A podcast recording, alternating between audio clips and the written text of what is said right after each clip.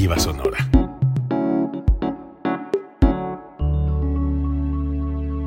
Código Libre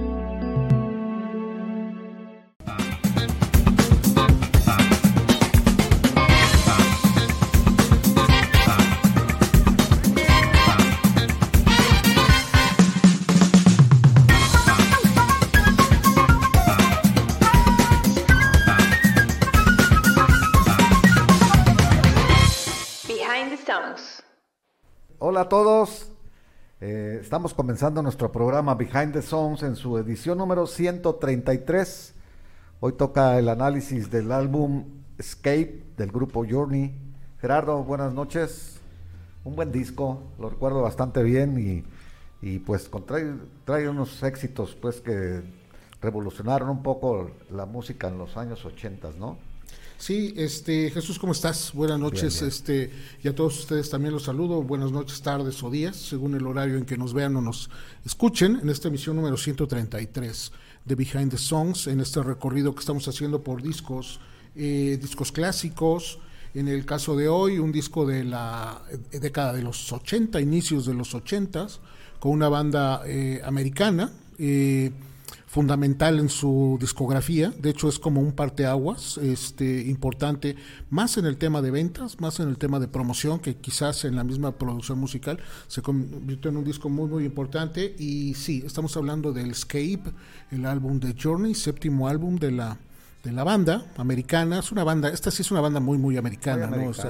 muy, muy este con los conceptos este y con la temática de la en este caso la, la juventud americana que ha trascendido hasta el, hasta ahora. De hecho, están vigentes. Está el año pasado platicaba ahorita con Jesús, me parece que fue a finales de septiembre, este eh, que se presentó en la Ciudad de México, en la Arena Ciudad de México precisamente, este y está por cumplir este año 50 años de, trayectoria del inicio, ¿no? A finales del 73.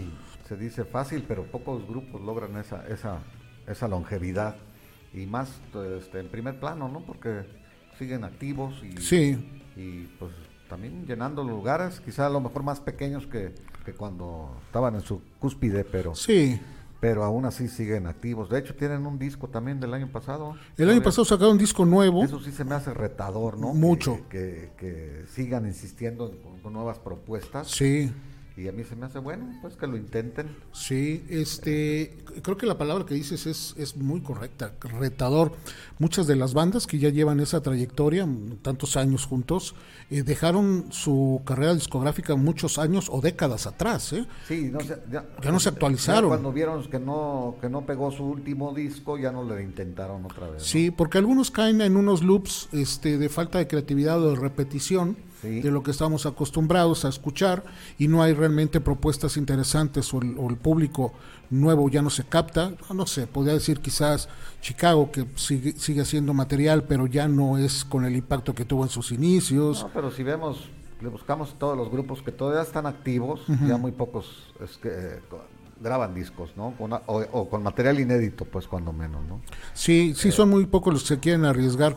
Eh, aparentemente por ahí algunas noticias, los Rolling Stones están en el estudio tratando de hacer nuevas cosas. El último que hicieron no les fue muy bien. No, no, no fue tanto, no, tienes razón, no, no fue este tan trascendente y de hecho es, es, muy difícil que una banda que ya tiene un sonido tan este acomodado y más de esa época, ¿no? Porque se, se, se sienten eh, fuera de tiempo, ¿no? Este, el disco que hizo Journey el pasado no es un mal disco, o sea, está bien, pero sí se escucha el sonido anterior, ¿no? O sea, y es imposible que hagan una evolución o que se adapten tanto por las costumbres como por el por el gusto, por el público que captaron durante tantos años, pero sí sigue siendo muy interesante que una banda trate de hacer propuestas y eso lo, lo está haciendo Journey que, que sigue dando conciertos, este eh, eh, ahorita traen unos pleitos este, muy complejos. los últimos años han Aquí sido hay otro factor importante. En un grupo como estos, donde destaca tanto el, vocalista, vamos, vamos a hablar de Steve Perry, que fue su vocalista principal, eh, es muy difícil porque quien lo supla va a ser comparado inmediatamente con... No, no ocurrió pues lo que ocurre en otros, en otros grupos donde se reemplaza el vocalista, como comentamos hace poco con lo de ACDC que más o menos se llenó el hueco, pues una vez que se murió eh, Johnson, ¿no? Y, entró el nuevo y, suplió perfectamente al, al, al, al anterior. Sí. Claro que ahí estaba más dividida la, la como si el, el- el conjunto, estaba más los, los reflectores hacia los hermanos Young Es correcto. y el vocalista también, y luego ya cobró también fuerza el vocalista, ¿no? Pero acá no, acá cuando se retira Steve Perry, por las razones que sean, pues el grupo no hallaba cómo llenar el, el hueco, ¿no? No sé, este, el que está ahorita, Arnal Pineda, Arnel Pineda. se me hace bueno a mí, a mí se me hace muy bueno. Este, empezaron con algo parecido como Steve Perry y luego poco a poco ha ido, ha ido tomando su propia personalidad el chavo y creo yo que no lo hace mal. Es muy difícil el papel que le tocó. Él no tiene Sí. la, la más mínima culpa, ¿no? Sí, no, claro, eh, claro. de, eh, de hecho, su inspiración era la banda Journey. Él es un eh, muchacho filipino que tenía una banda de covers en su, en su país natal y precisamente por internet fue localizado por la banda para solicitarle una, una audición. Entonces, esta es como una historia de, de- de fantasía y de sueños este, conseguidos. Y así es como él llega. Eh, el, el problema que tiene es la semejanza de la tonalidad de voz con, con el anterior, que marcó una línea muy específica. Eh, no, no fue el único que, que vino después de, de, de Steve Perry, Steve Augery estuvo nueve años después, Sí. o sea, estuvo nueve años en la banda. De hecho, Arnel Pineda ahora es el vocalista de Journey que más tiempo lleva en la banda.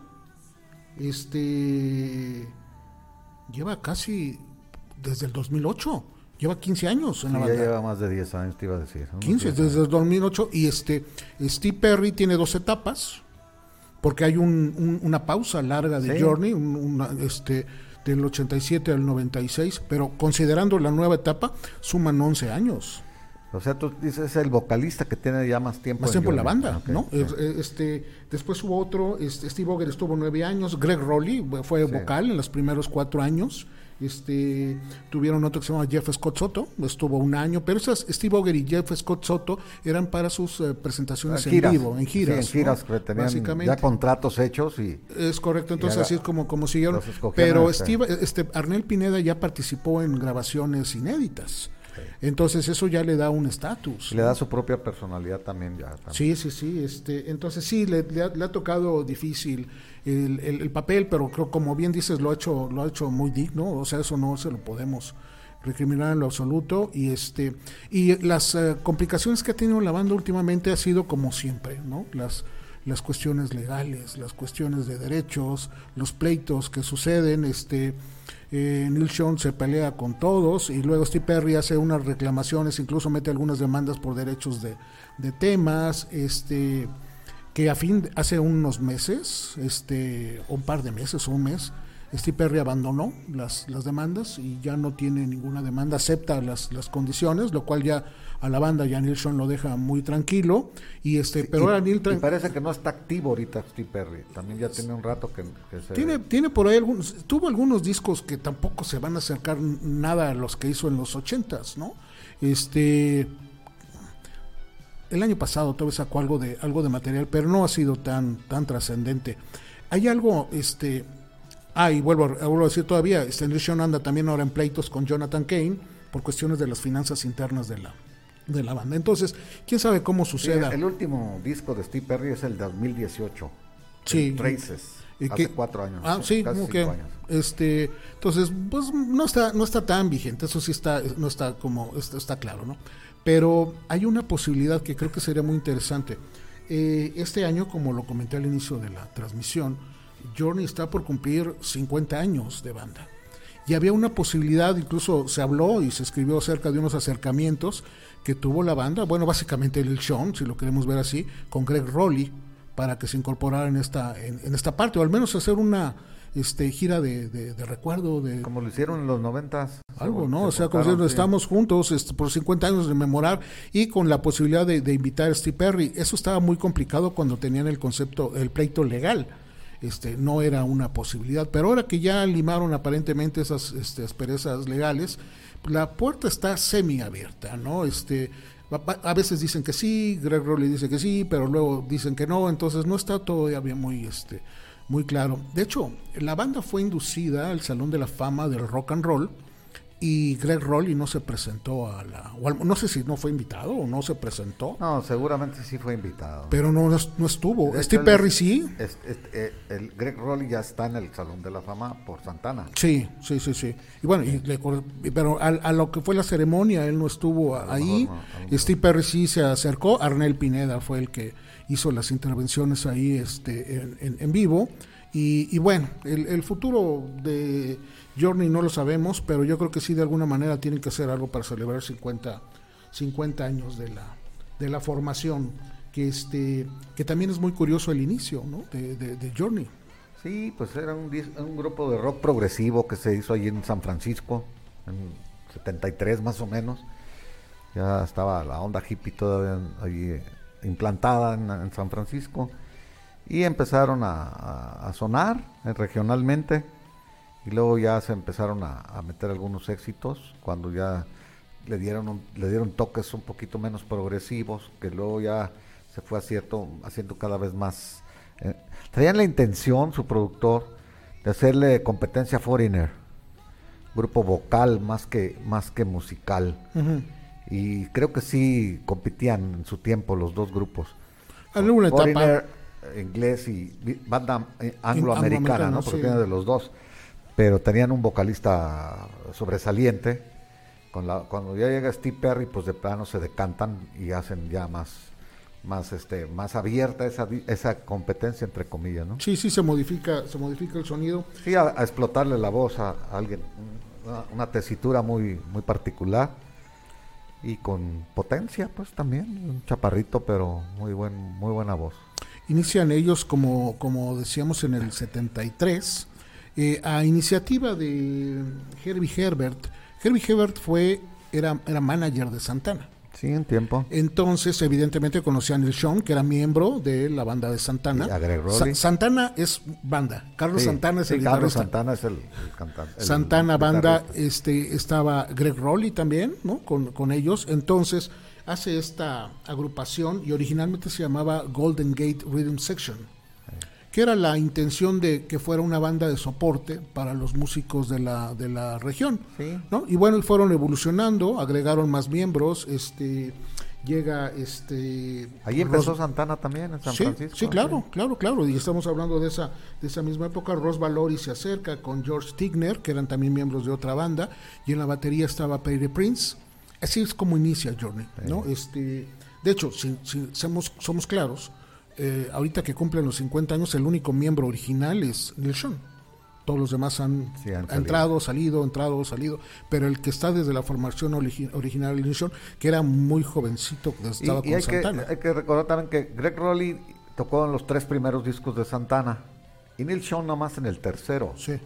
Entonces, Neil Sean nomás tiene un, un álbum con Santana, pues. Pero había caído muy bien con el pie derecho, un segundo guitarrista ahí con Carlos Santana en la banda de Santana, y de repente deciden salirse porque también Santana traía otras ondas ya girando un poco más a lo jazz, más a, a músicas, hacia a, unas menos comercial pues su, música, ¿no?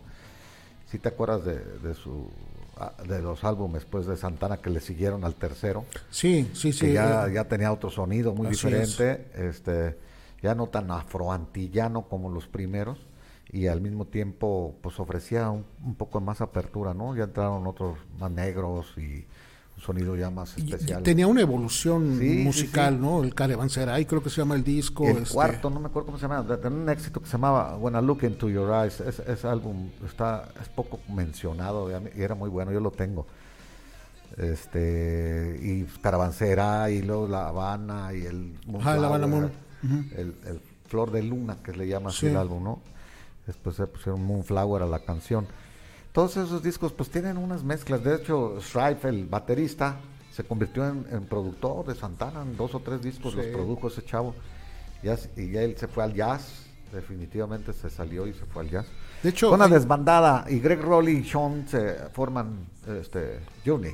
Forman Journey, básicamente, y hacen una serie de discos, una tercia de discos, vamos a llamarlo así. También han tenido etapas este, y musicalmente se, se pueden reconocer y ubicar los tres primeros discos donde están estas participaciones.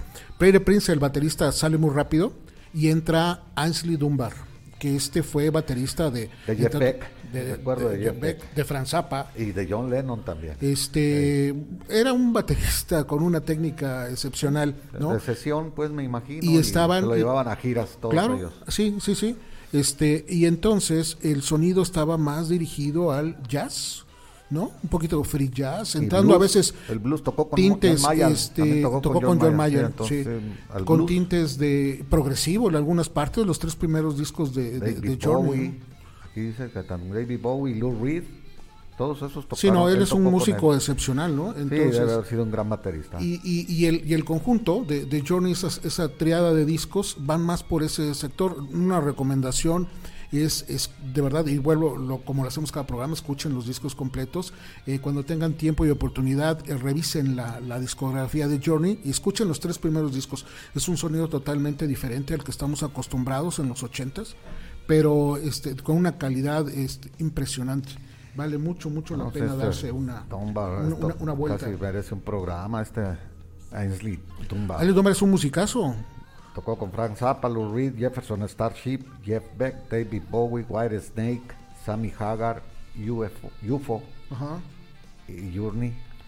Sí, sí, sí, no, es, es un, este, es, un, es un talento, ¿no? Y este y bueno, así es como va evolucionando la, la, la- la banda. Este, eh, el, el- el problema que tienen en, en algún punto de esta, de esta etapa, están contratados por Columbia Records. Columbia Records ha sido su, su casa disquera, pero a pesar de que estos tres discos que acabamos de mencionar eh, tenían lugares discretos en las listas de popularidad, no eran los primeros, pero al menos entraban a la lista del top 200 eh, y hacían conciertos y la gente asistía, no vendían lo que esperaba la, la compañía, ¿no? Y después del tercer disco hay una decisión importante que, como siempre pasa, un ultimátum, un aviso, como lo quieran llamar, y le dicen a la banda que tienen que modificar quizás el sonido, algo van a tener que hacer para que las ventas se vean reflejadas en el trabajo que la disquera y la promoción estaba haciendo con ellos.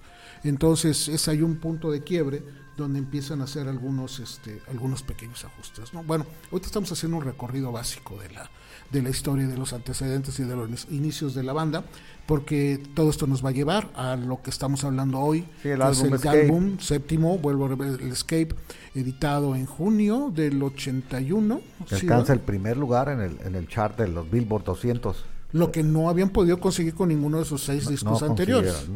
Y no consiguieron ningún primero este, sencillo tampoco. Sí, aquí hay una anécdota que platicaba Jesús muy curiosa antes de entrar. Eh, Journey tiene 19 temas eh, dentro, Dentro de del top 40, 40, del top del 40. top 40 de la lista de Billboard. 19 temas. Y de esos 19 no tiene ningún número uno. No. Es un récord que únicamente ha sido superado o es superado por Electric Light Orchestra, que tiene 20 temas en el top 40 y no ha podido Nunca colocar un número número, un número uno, ¿no? De esas, de esas curiosidades. Entonces, pues sí es una banda que, que- que- que está en las listas, pero bueno, por azares de las... Y por otros temas, ¿no? Ha sido temas que de repente le- les bloquearon la, la- la llegada y ahorita quizás hablaremos un poquito de, de esto, pero ¿te parece que empezamos con música? Vamos a Jesús, no? empezar ya Vamos, con música porque sí, esto, esto se trata también de recordar la música. Eh, eh, vamos a empezar con la canción ganadora de la encuesta este, y ganó por amplio margen. Esta canción se llama Don't Stop Believing. Antes que vayamos a la- de una vez quiero aprovechar porque si no luego nos, nos perdemos y se me van los, los saludos. Eh, Salvador Adame desde Minnesota. Doctor, bienvenido, buenas noches. En marzo asistiré al concierto de Journey Toto juntos. Ah, qué bien. Ah, sí, qué nos, bueno. manda, nos manda fotos, doctor, y si nos consigue una playera también se la recibimos, ¿va? No, y si nos Conmemorativa. compra unos boletos, vamos. Mejor, ¿verdad? Pues No, sí. nos estaríamos más contentos, ¿no? En marzo Ah, ya en no hace tanto frío. No, está helando todavía. ¿Todavía? Sí, hombre. no. con, con que nos mande los playeras. Hasta mayo se acaba el frío. Eh, José Villa Villar, saludos desde Chile. José, muchas gracias por estar conectado con nosotros desde, desde Un abrazo allá, hasta Chile. Un saludo. Eh, Ricardo Chávez Corona. A eh, Tijuana, mi amigo, mi saludos hermano, también, mi muchas hermano gracias. Ricardo. eh, eh, José Villar dice 50 años, sí es correcto, una gira mundial, pues nos caería bien a todos, ¿no? Tener este, y más si hay reencuentro sería sensacional. eh, David Sainz Ramos, eh, que esperan en Perú a Journey, o sea, desde Perú. Sí, entonces están activos, ya tienen, ya tienen su schedule para el año que entra. Para este año, digo, perdón. Sí, Jaime Juan Robado. Doctor, qué bueno que nos escribe, ya tenía tiempo de no este, verlo por acá, pero qué bueno que está. Y este, pues aquí estamos hablando hoy de Journey y nos vamos entonces con el tema Don't Stop Believing de Journey. Vamos.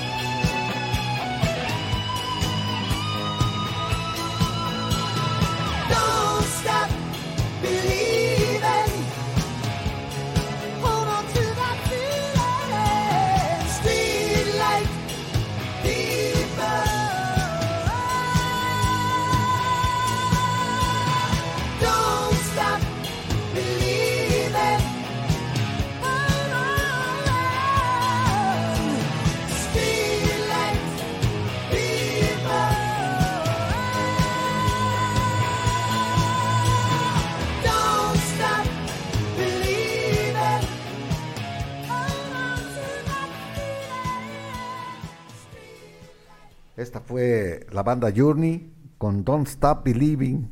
No te detengas, no dejes de creer, ¿no? Sí, más, bien, ¿no? Como no, pares, no de, pares creer. de creer. Esta es una frase que se supone que eh, alentaban a, Jonathan Kay, ¿no? Fue el que el que la acuñó, pues, este, la tomó de como, como frase, pues, para partir en esa canción. Cuando era un músico que no, no tenía éxito, su papá le repetía esa, esa frase. Sí. Muy bien, este, este fue su segundo sencillo del álbum Escape, que es el que estamos este, revisando aquí. La canción escrita por Jonathan Kane y coescrita por Steve Perry y Neil Sean y producida por Kevin Nelson y coproducida por Mike Stone. Esta pues es la canción ahora sí insignia, esa sí es también representativa del grupo, ¿no? Así como casi todos los grupos tienen una canción que, que bueno, sobresalió más que todas y en este caso es, es esta canción. Me fui ahorita a, Spotify, puse aquí para ver cuántas reproducciones tiene. Casi 1.500 millones. 1.500 millones de reproducciones. Para que te des una idea. ¿no?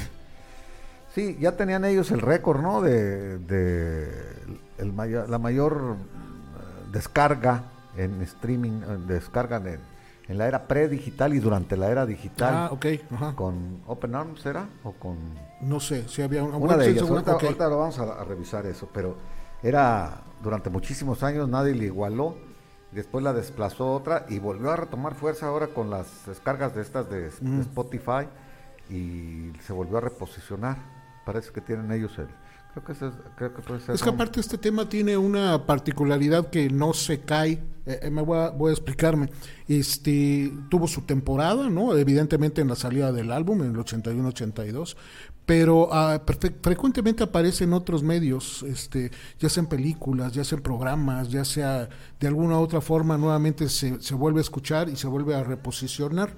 Eh, bueno, al menos en esta en, en este siglo hubo una eh, puesta en escena en Broadway, se llamaba Rock of Ages, la, era del rock, que después hubo una película donde Tom Cruise la protagoniza, pero en la, en la obra de teatro de, Broadway con, esta, con este tema finaliza el, este, el, musical y nuevamente tiene otro repunte, luego sale la película y tiene otro repunte, y después en estos programas de, de, música, de cantantes eh, amateurs como este como The Voice, como este American Idol y todos esos que sucedan en las cadenas americanas, frecuentemente la, retoman y, repuntan nuevamente este, el tema, ¿no? Y a veces es usado para algunas campañas de publicidad. Entonces siempre, siempre va a estar eh, muy vigente este, este tema, como bien dices, compuesta por tres de los miembros en ese momento.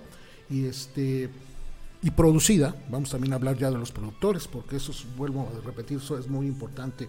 Está producida por Kevin Nelson, y Mike Stone. Eh, Mike Stone fue productor, bueno, fue este asistente de la producción de los discos de Queen, casi desde el, desde el, desde el primero.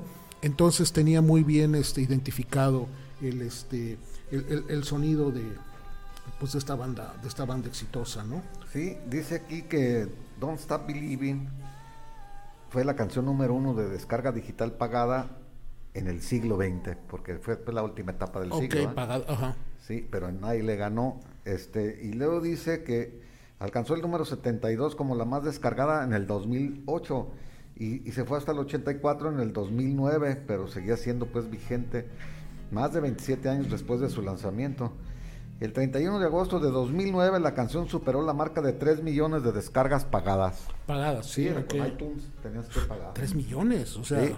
bastante. Sí, sí, sí. Para una canción, sí.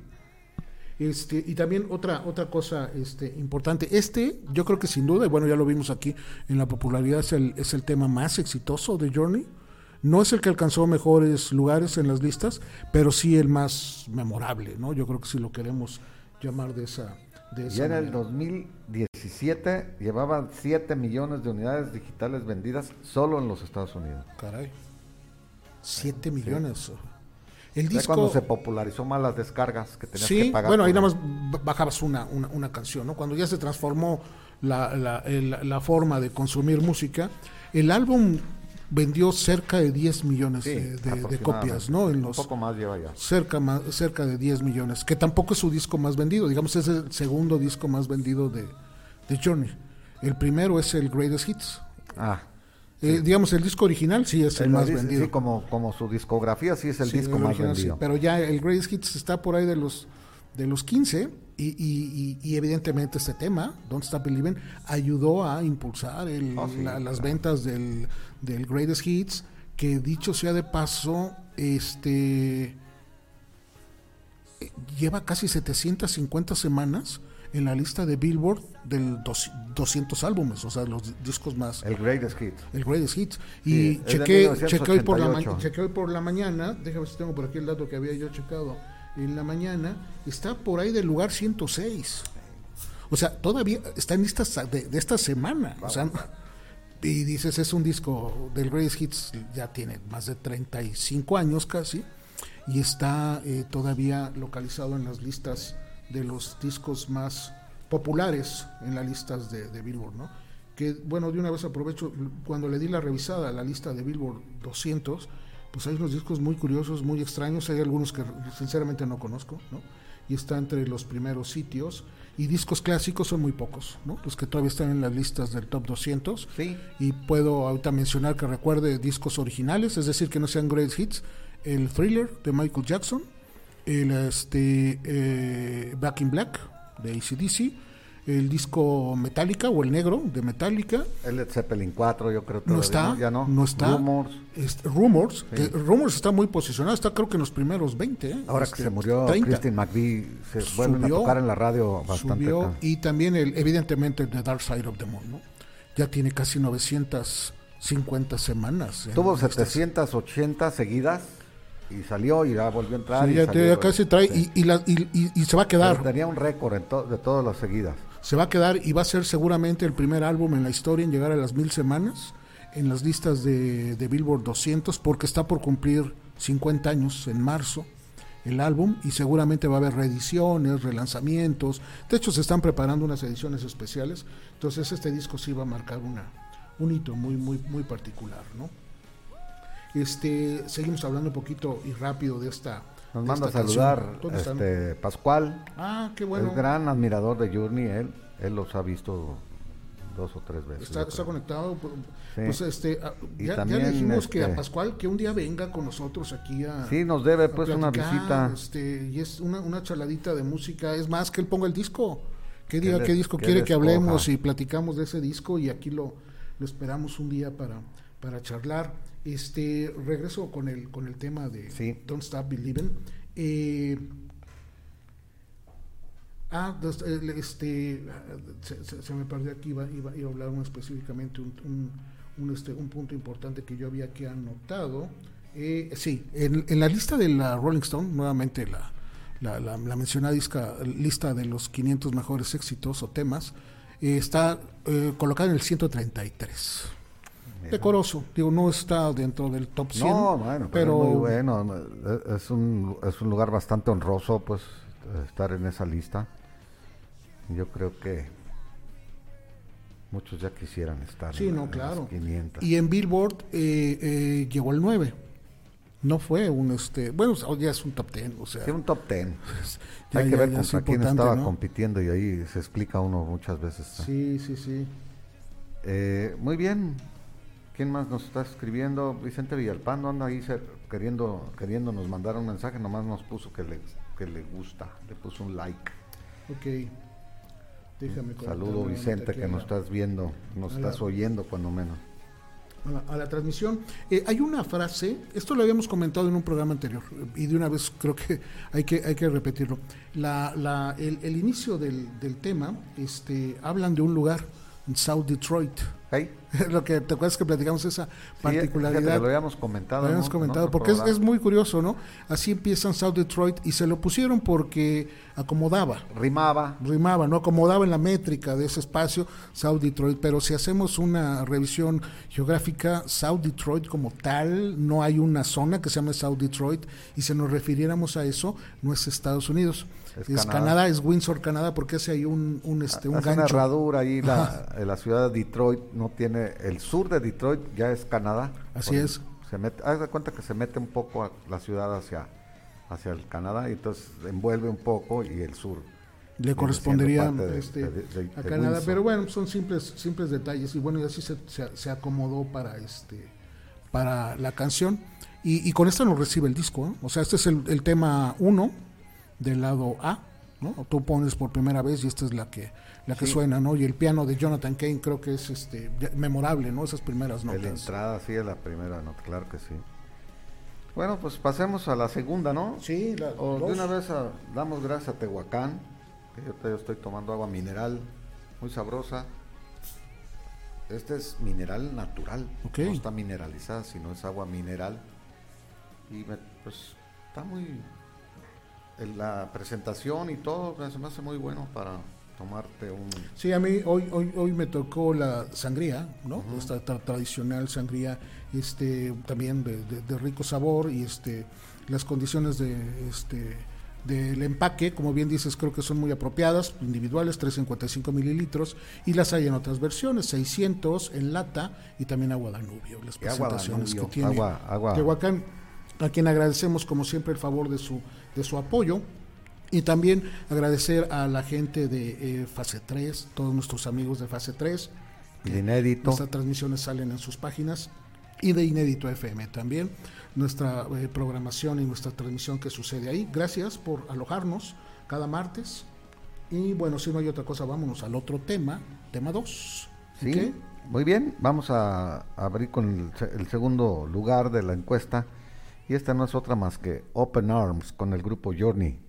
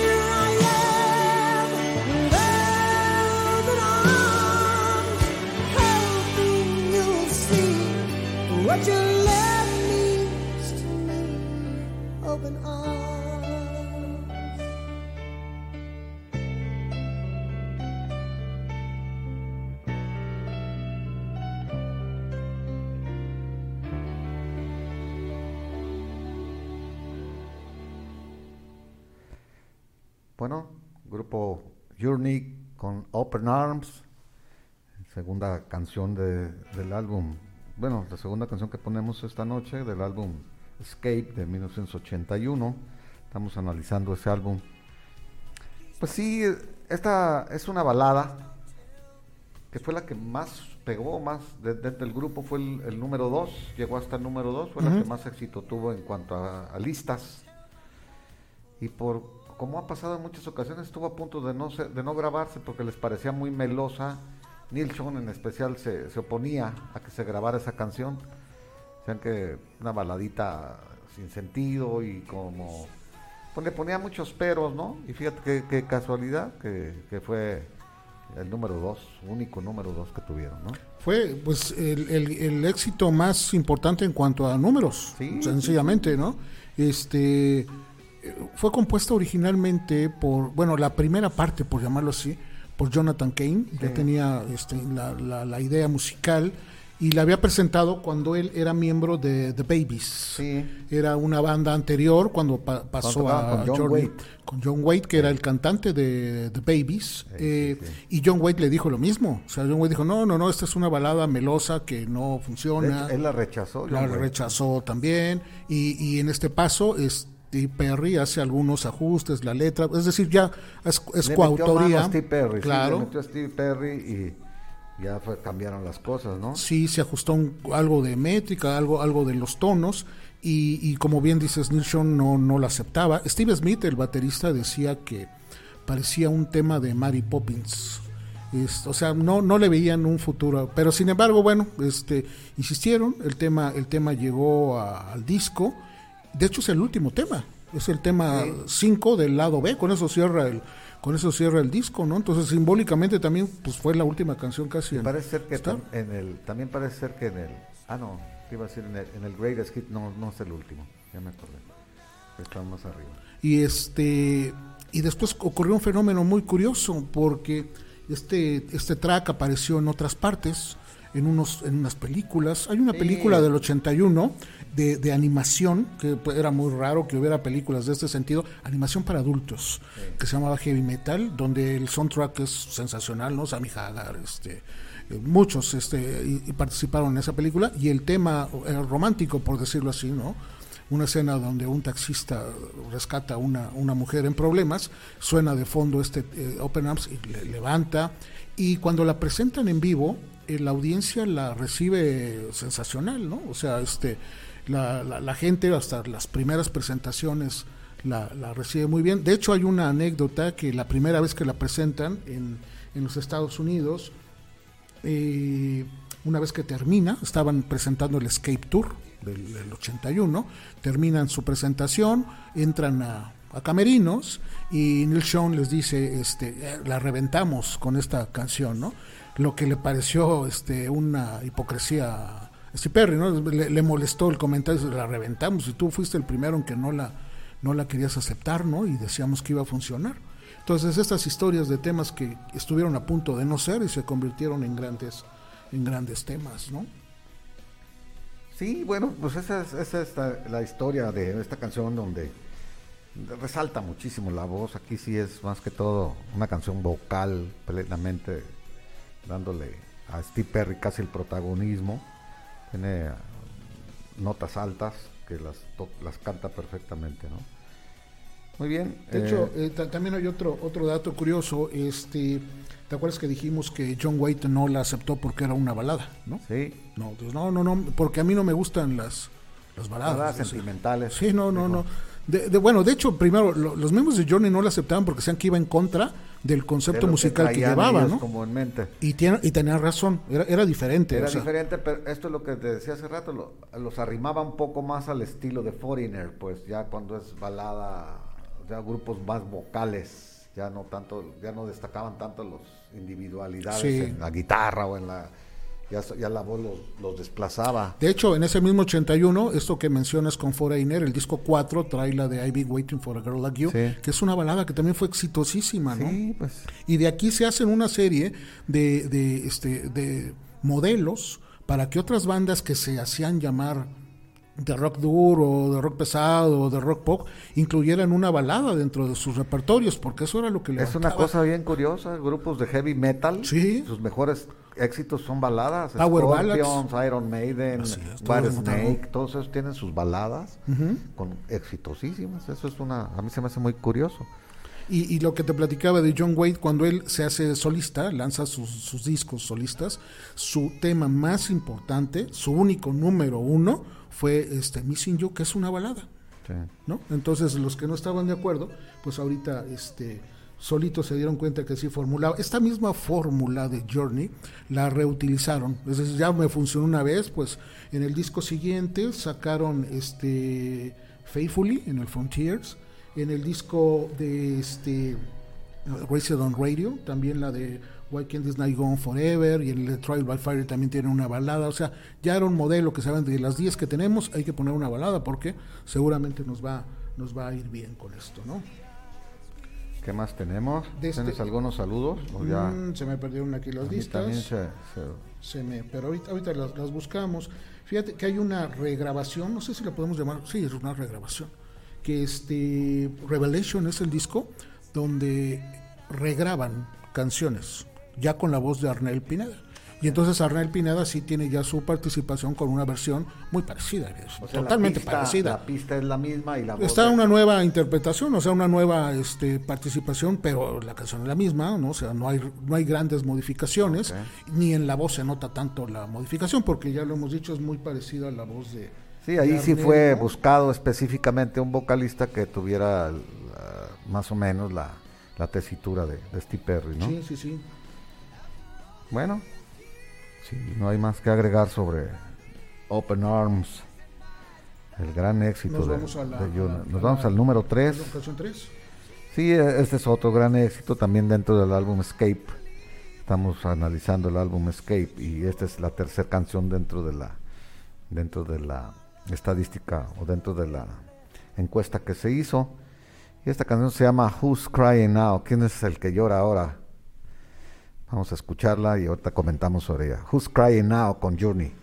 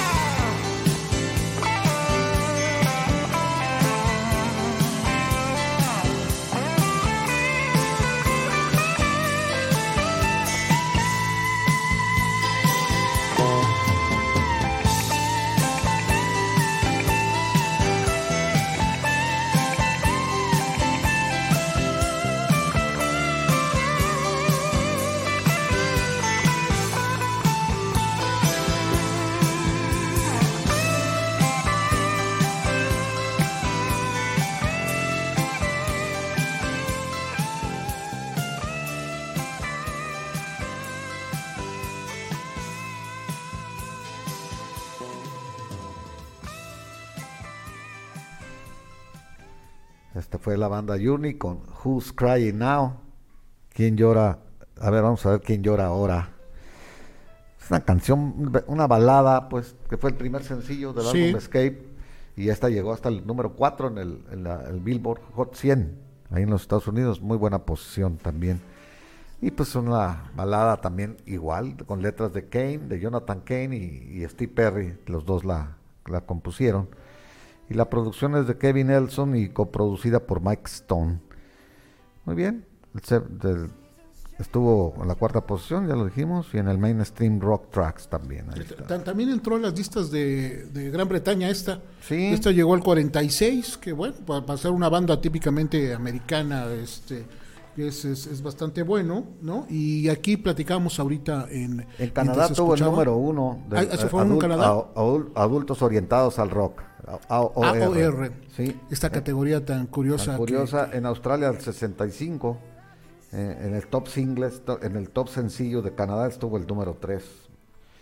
Luxemburgo 29, en Estados Unidos Hot 100, Billboard 4, en el Billboard AOR en el 14 de Estados Unidos y en el Mainstream Rock Tracks en el 4.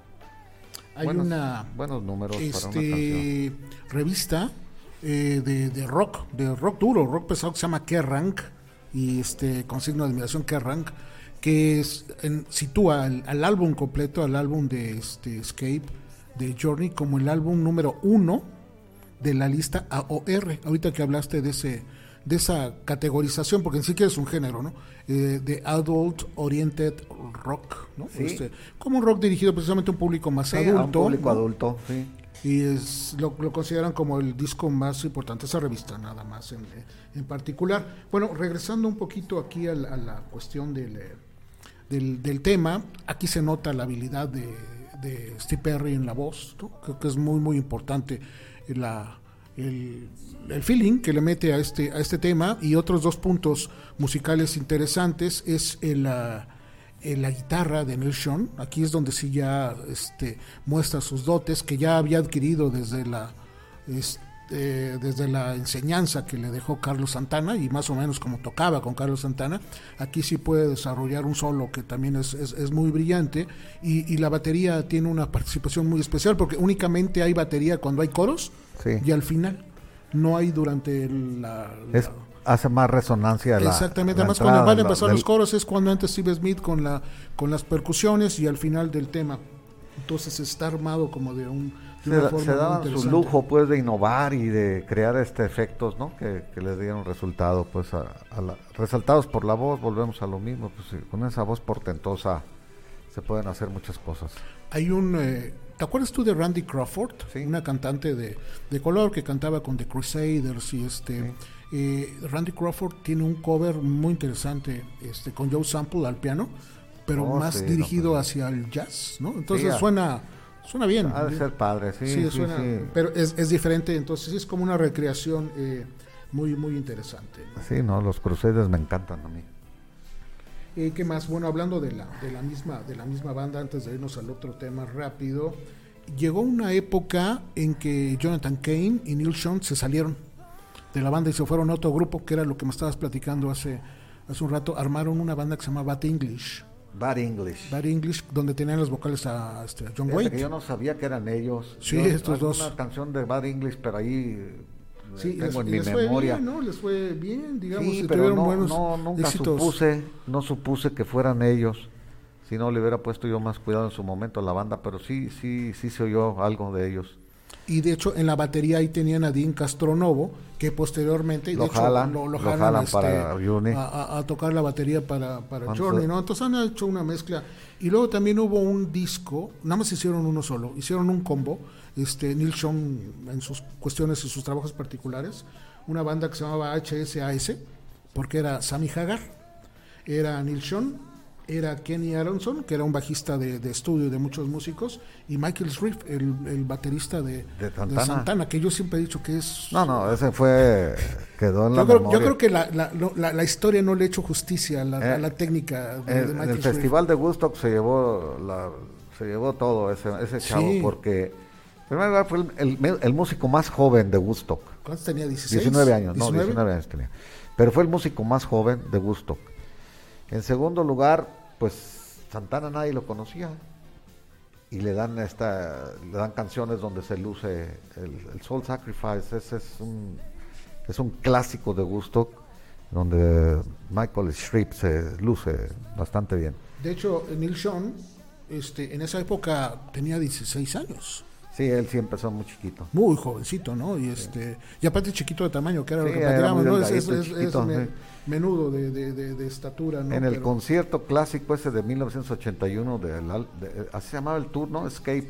En, el Escape, en Houston. en- Live in Houston, 1981. Sí, ahí es- ese es un, un video clásico, un, un concierto que pasan a la historia, pues de esos que, que conviene la, que con- vale la pena coleccionarlos, eso sí, ese es un concierto que vale la pena tener. No, no fue hecho para DVD toda, este, en su momento y, y fue remasterizado y, y cambiado de formato hasta muchos años después. Yo lo compré en los noventas o a finales de los noventas. No salía antes, había en, No, sí, había en VHS, ¿no? Salió en VHS. Antes en VHS, pero había uno en disc láser. Laserdisc. Laserdisc. Y ya cuando salió en, en- en DVD, pues lo pudimos comprar, ¿no? Pero no es el formato original. Por eso te decía que había cierta, no sé, cierto ruido en la imagen, pero en la música, en el sonido está muy bien. ese, ese concierto que fue grabado por MTV, Sí. precisamente en la gira en 1981. Alguna vez lo platiqué a ti, aquí, contigo en, el programa. Yo considero que ese fue. Si, si hay momentos en, las, eh, en la este, trayectoria de, de un músico, de una banda, Parte- altos, muy altos. parteaguas, pues. Para mí ese es un momento altísimo en la etapa de la... Se les ve plenos, se les ve grandes músicos, se les ve cohesionados, o sea... Y, y el tiempo dio la razón. pues, Sí, o sea, sí, sí. Fueron vigentes muchos años y muy reconocidos y muy premiados también. Y estamos hablando que tiene 40 y... Pues va para 42. Imagínate. en el 42 80. años ese disco, ¿no? Este eh, se escucha súper bien. Sí. El, el audio es como el audio es muy bueno. El audio Me decías ahorita que la calidad del, del video quizás no tanto la por calidad la de, la, de la imagen en el DVD. En los otros formatos no lo he visto. En el DVD, pero aún así vale la pena tenerlo. Ese es un DVD clásico de un concierto clásico.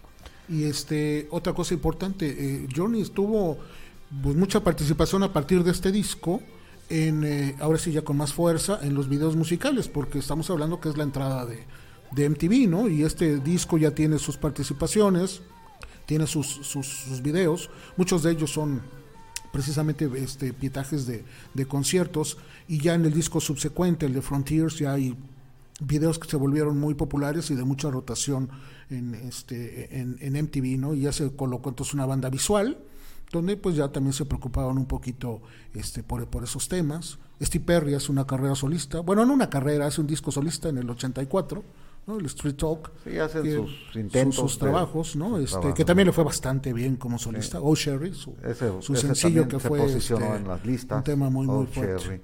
Así llamaba su esposa. Sí, sí, bueno, en ese tiempo, incluso la la que sale, no, sale en el video, estoy, no estoy tan seguro, pero eh, Sherry era su novia, así se, llama- se llamaba en ese, se en, ese, el tiempo de la, de la, del, del tema, ¿no? Entonces, bueno, este tema 4, Jesús, ¿nos vamos? Vámonos al cuarto. Preséntalo si quieres. Sí, bueno, este es el tema que le da precisamente el nombre al, al disco, Escape, que eh, tiene una particularidad también el nombre, o sea, Escape con, con- empezando con E, es escape, o sea, si hacemos la, la lectura, pero eh, la tipografía que aparecía en el disco, En la E, en el, en el original, la S era sustituida por un 5, Sí. la A era sustituida por un 4 y la última E era sustituida por un 3, un 543 metido ahí entre la... Tratando de ser un poquito innovadores, ¿no? Y, y modernistas. Sí.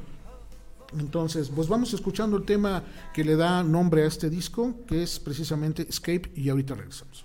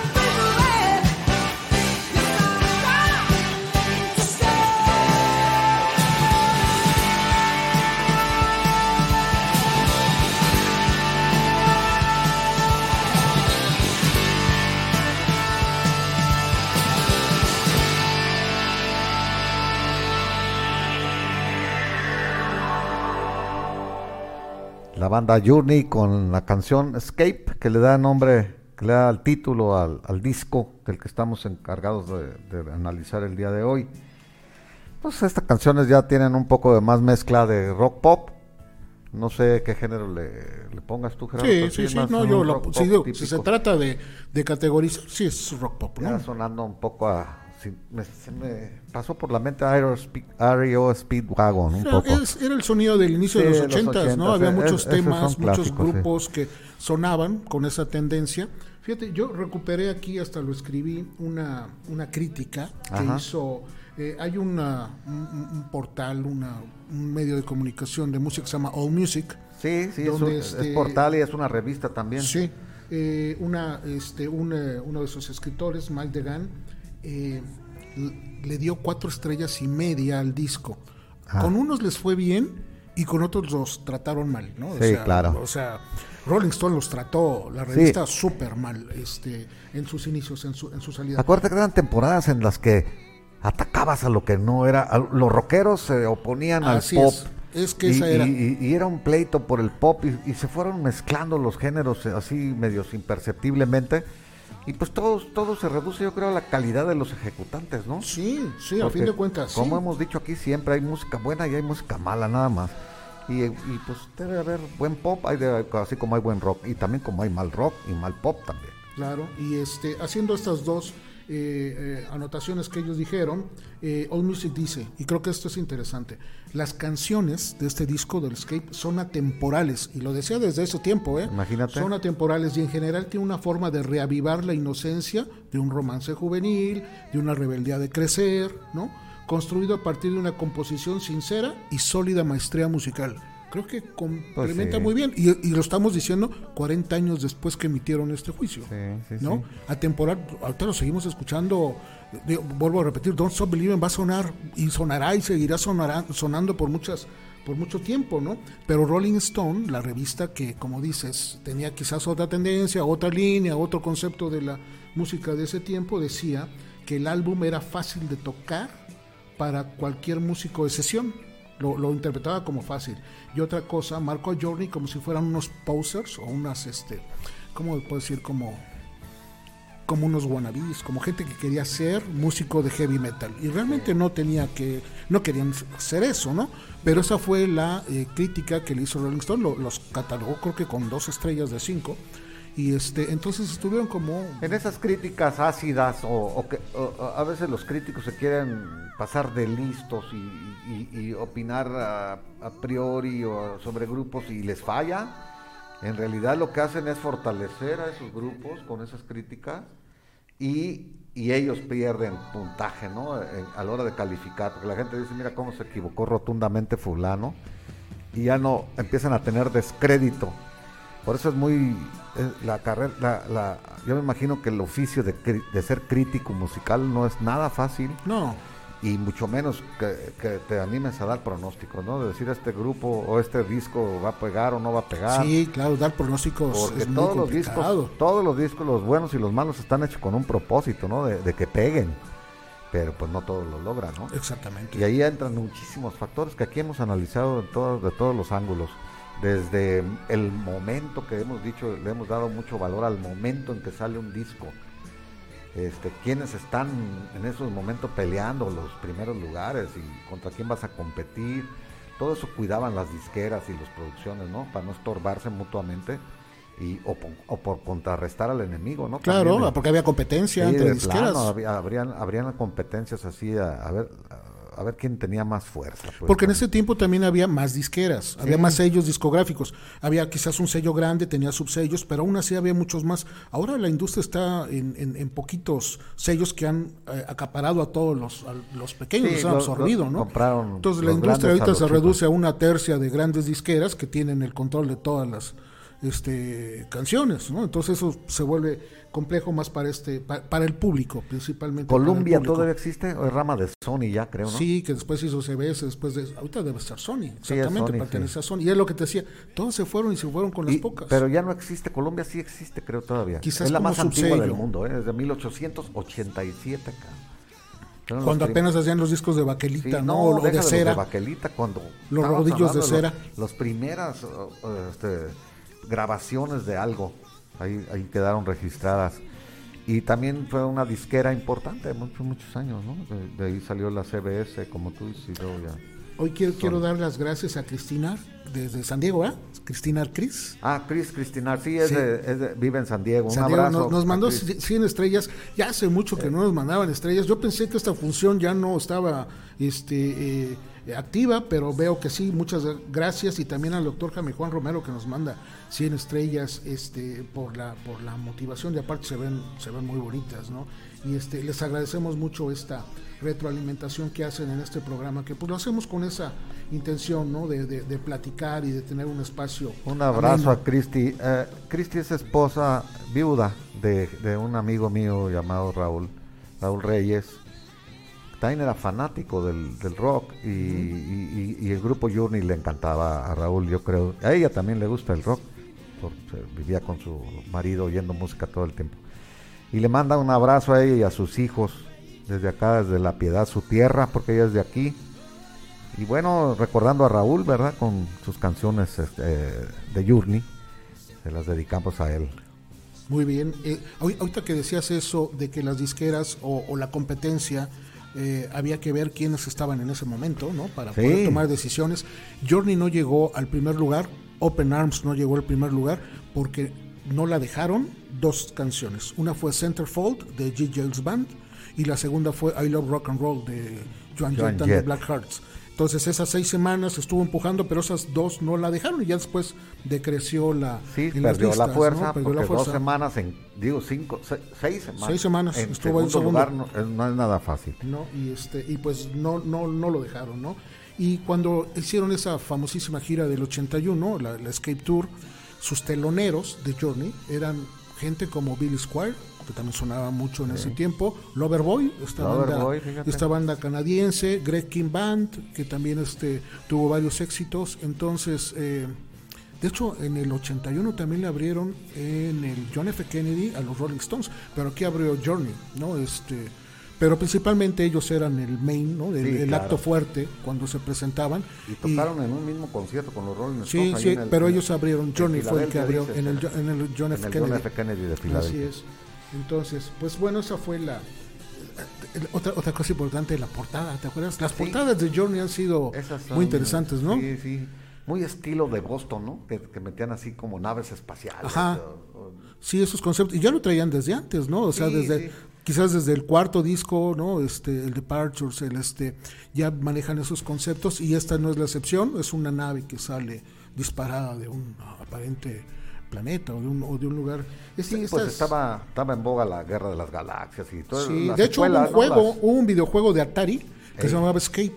Ah, sí. Y precisamente que era. También son pioneros en eso. Sí, Johnny. porque estaban en Le- eso, en el- la, en el la momento. música de ellos se metió a los videojuegos. Se metió al sí. videojuego. Sí. De hecho, música de ellos estaba Y en ocho videos. Gerardo, también, acuérdate que también estaba en plenitud, pues en TV y todo eso. Y, Entonces y- estaban a la y hay vanguardia. muchos videos de Journey, ¿no? Sí, a, la vanguardia en, esos- en esos temas.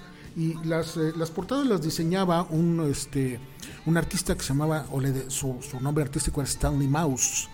Stanley Mouse era un diseñador que eh, hacía muchos trabajos en el área de San Francisco, que es donde ellos eran. Ah, por ejemplo, a Quicksilver Messenger Service, a este, Big Brother and the Holding Company. Este, ¿qué otras bandas de ese? Pues Grateful Dead, ¿no? Las, las bandas de San Francisco de finales de los diseñaba 70. los- Eh, ¿Y te acuerdas? Esos conceptos eran como muy, este, muy peculiares. Y, Muy psicodélicos, ¿no? Sí, de- y, y- y- los, los, eh, los famosísimos carteles de Bill Graham, del, este, del Fillmore, de, de de esos grandes conciertos que se daban en la costa de San Francisco. Él es el que les diseñó las, la- las portadas y creo que también se, se volvieron muy, muy, icono- muy icónicas ¿no? las bandas, las, las portadas que hizo este, este artista para esta banda americana. Pues este, pues ya estamos Ya llegando estamos al final. llegando al final, sí, vamos a dar gracias a, a la cabina, Jaime Juan y Felipe, nuestros conductores acá que no se ven y son los que hacen todo el trabajo realmente. Sí, gracias en el área, este, pues todo el diseño, el, concepto y la producción de Felipe Gutiérrez y el, audio de este, Jaime Juan Romero para esta producción de, de, hoy, de Journey, es el programa 133. Y nos vamos a ir con el último tema que fue seleccionado por la gente, ¿no? Como sí, claro, ese fue el quinto tema y, y, bueno, y gracias a todos por, por conectarse con nosotros y nos despedimos con la canción Stone in Love con el grupo Journey del álbum Escape.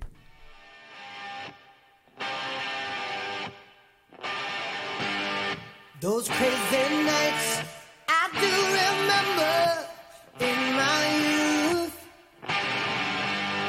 I do recall those were the best times.